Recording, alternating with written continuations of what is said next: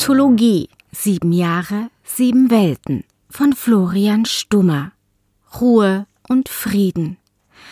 Ich las Kleist und stolperte über eine Anekdote aus dem preußischen Krieg. Da konnte ich nicht anders. Zu meiner Überraschung brachte mir diese Story den Top Story 2005 Award der Seite kg.de ein. In meinem Urlaub machte ich bei einer Handelsstation irgendwo im Sternenbild des Schwans Halt, wo mir ein Barkeeper namens Redface erzählte, wie sich ein paar Tage zuvor einer von meiner Sorte, sprich Mensch, ein tolles Stück mit ein paar Piraten geleistet hatte. Dieser Typ, fing er an, krachte mit seinem verstaubten Blechhaufen auf dem Privatplatz von Sebulko, dem Prächtigen. Ich meine nicht, dass der große Meister hier mal auftauchen würde, aber na, du weißt schon. Rumpelt durch die Tür, zwei Meter der Teufel mindestens, schaut auf mein Namensschild und sagt Delovian Scotch, Ratte. Ich zu ihm, ei ei, nur die Ruhe, ist dir klar, wo du bist? Draußen hängen einige von Sebulkos Leuten rum. Wenn die merken, dass du auf seinem Platz parkst, bist du dran. Und er schmeißt seine Waffe auf den Tresen und stülpt den Helm drüber. Na, ich denk mir meinen Teil. Was geht's mich an? Such ne Flasche raus und stell sie ihm hin. So, jetzt schau aber, dass du weiterkommst, Mann sag ich zu ihm. Und dieser Hund greift nach einem Glas von einem Besoffenen neben sich, der am Tresen pennt, spuckt rein, wischt es mit seinem Ärmel in Seelenruhe aus und sagt, wenn ich deine Meinung hören will, sag ich dir welche. Anfüllen. Ha, was sagt man dazu, denke ich mir und schenk ihm ein. Ich meine, schneid hin oder her, aber das ist Wahnsinn. Draußen ein paar der verrücktesten Typen, die dieser Teil der Galaxis je gesehen hat. Und der verlangt nach einem zweiten Glas. Prost! Totgeweihter, sag ich zu ihm. Durch die Panoramafenster sehe ich schon die ersten Cranks, die sich um sein Schiff scharen. Oh Mann, Alter, sag ich zu ihm. Jetzt schau aber, dass du hier rauskommst, sonst bist du's gewesen. Was sagt er? Luft rauslassen, Ratte, und schneuzt unter den Barhocker. Hm. Na, mir soll's recht sein, solange die Kasse stimmt, und von seinen Resten krieg ich sicher auch was ab. Dieser Henker aber, was tut er? Greift in seine Brusttasche, holt ein Päckchen Lucky Galaxies raus und steckt sie sich irgendwo in den Bart. Feuer! knurrt er mich an. Na, mir rinnt der Schweiß zwischen den Arschbacken runter, kannst dir ja vorstellen. Also versuch ich's nochmal. Mensch, Alter, jetzt wird's aber wirklich Zeit. Draußen drei Typen. Slack das Rasiermesser, Joey der Psycho und Mick die Nova, die Oberliga. Mann. Der zu mir? Was bin ich schuldig? Ich? Ah, nichts, nichts. Lass mir nur mein Lokal heil. Er zieht an seiner Zigarette und sagt, na dann danke ich aber für die Gastfreundschaft. Meister. Die Tür fliegt auf, die Cranks kommen rein und fixieren ihn. Der Typ wirft seine Zigarette in das Glas des Besoffenen und sagt, na, dauert nicht lange. Seine Hand, Alter. Seine Hand, die zischt unter den Helm, er selbst vom Stuhl durch den Raum runter, auf die Tür zu, rammt Slack den Lauf durch die Zähne, während er Mick hinter den Dresen hebelt, tritt Joey die Eier raus und drückt ab. Sechsmal, ich habe mitgezählt. Er kommt zurück, greift sich den Helm, sagt, die Jungs haben mich gerade eingeladen. Ich, wie erstarrt, kannst dir ja vorstellen. Mit einem breiten Grinsen stapft er raus aufs Flugfeld, startet die Mühle und zischt ab. Oh Mann, sowas habe ich noch nie gesehen. Ich starre ihn an und nahm einen Schluck Kaffee. Na, was soll's, dachte ich mir. Die Bars waren voll von solchen Geschichten auf dieser Route. Macht die Leute ihr langweiliges Leben vergessen. Redface fingert sich sein Trinkgeld aus den Münzen, die ich ihm auf den Tresen gelegt hatte, und wünscht mir noch eine gute Reise. Als ich aus der Tür gehen wollte, rief er mir noch nach. Wär wohl klüger, wenn's dir ne Knarre besorgst, Alter. Vielleicht bist du der Nächste. Nicht mal im Urlaub hat man seine Ruhe. Mein Ziel war Ravenna 3. Netter Planet. Neun Meere, viel Sonne und tolle Mädchen. Es war ein offizieller Urlaubsplanet. Der Autopilot surrte und ich sah ein bisschen fern. Frank Meyer, Komödiant, Kabarettist, Lästermaul. Ich mochte ihn. Er ging immer so schön auf Sebulko los. Daher ließ ich ihn leben. Jedem König seinen Hof nah, sag ich immer.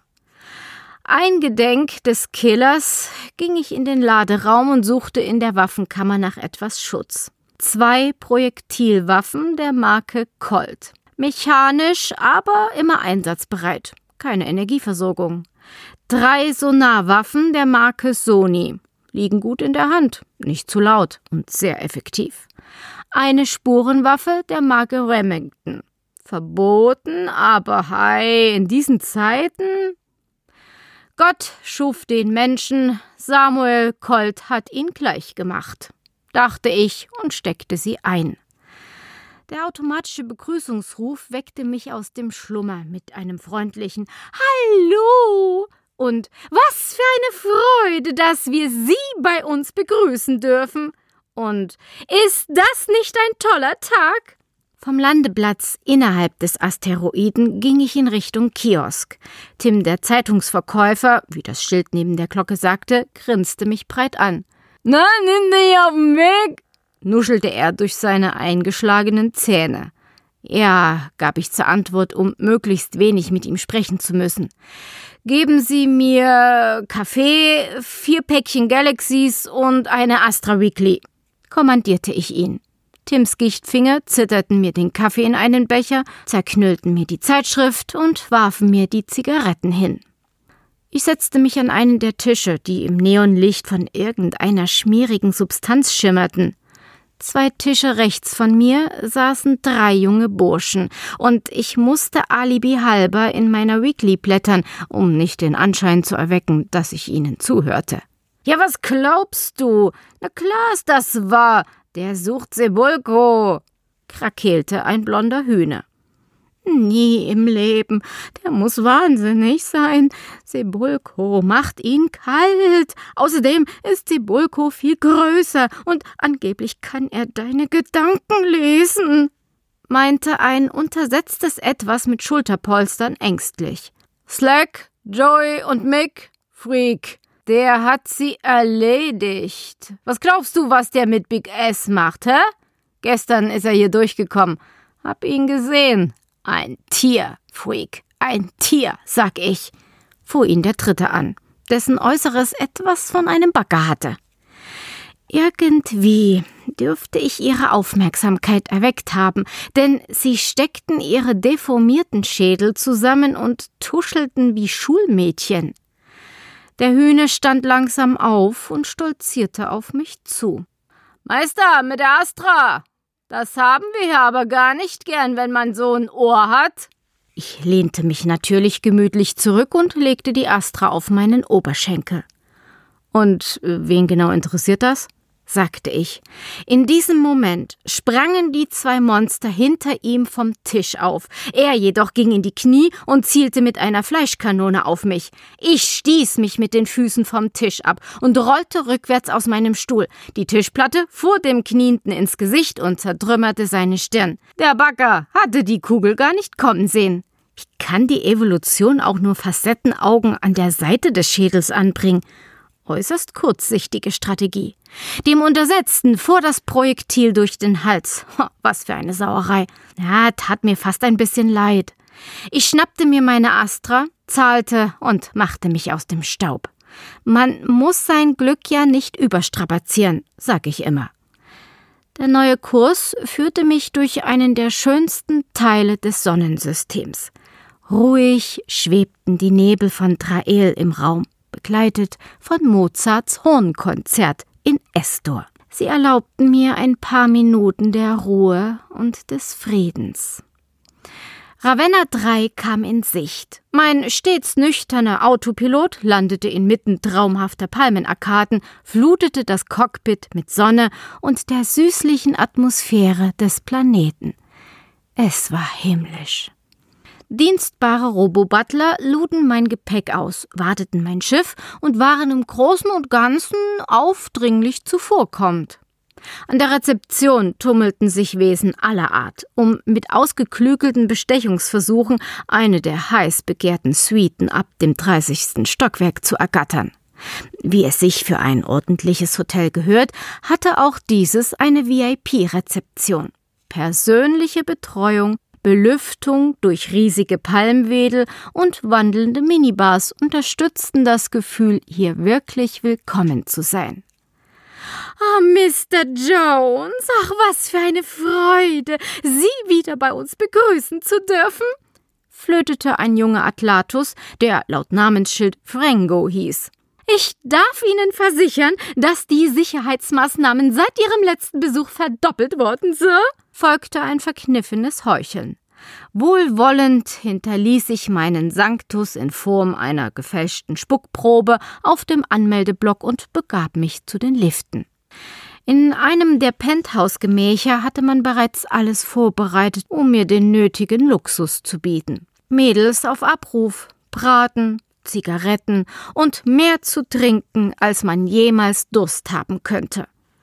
Die warmen Sonnenstrahlen jagten durch den Raum, als sich die getönten Scheiben des Panoramafensters hoben und den Weg auf eine riesige Terrasse freigaben. Ich legte mich auf eine der angenehm temperierten Liegestühle, streckte nachlässig die Hand aus, drückte mir ein unterwürfiger Roboterarm eine Bierdose, die mir fast die Finger fror. So lag ich und dachte über die Story mit Redface nach. Wer zum Teufel hat mich so weit verfolgt? Besser gesagt, wer zum Teufel war mir so weit voraus? Oder hatte der Killer einfach nur auf gut Glück bei ihm vorbeigeschaut? Klar hatte der letzte Waffendeal meine Gegner auf den Plan gerufen. Als größter Waffenschieber in der äußeren Zone war mir das nicht zum ersten Mal passiert. Aber ich hatte ja Gott sei Dank einen Schutzengel. Mit dieser genüsslichen Beruhigung schlummerte ich ein. Irgendetwas irritierte mein Unterbewusstsein. Mein Gehirn beschloss jedenfalls, dass es wichtig genug sei, um den Rest meines Körpers in einer Überdosis Adrenalin zu ertränken, den Puls zu verdoppeln und Schreckensbilder von Tod und Verderben rauszuschicken.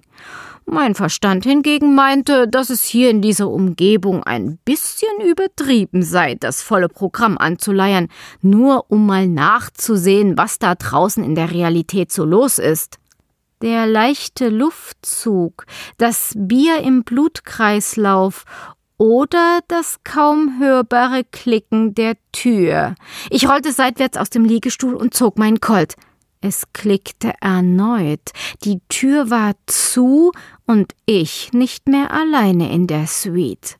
Ein kurzer Kontrollblick, ach, die Kammern waren leer. Ich verfluchte mich und sah aus meinem Versteck heraus den Schatten einer Gestalt über die Decke wandern. Vorsichtig, aber zuversichtlich. Der Eindringling hielt inne. Es raschelte, als er in Deckung ging. Er hatte mich also gefunden. Wie gesagt, es war ja nicht das erste Mal. Langsam schob ich den Colt ins Licht, um meinem Gegner klarzumachen, dass ich bewaffnet war und winkte damit. Ein altes, aber klares Zeichen, sich vorerst ohne Schusswechsel zu zeigen. Frecko, dieser Idiot. Sicherheitsvorkehrungen verdoppelt. So ein Blödsinn. Ich stand auf und trat mit der Sonne im Rücken in den Raum.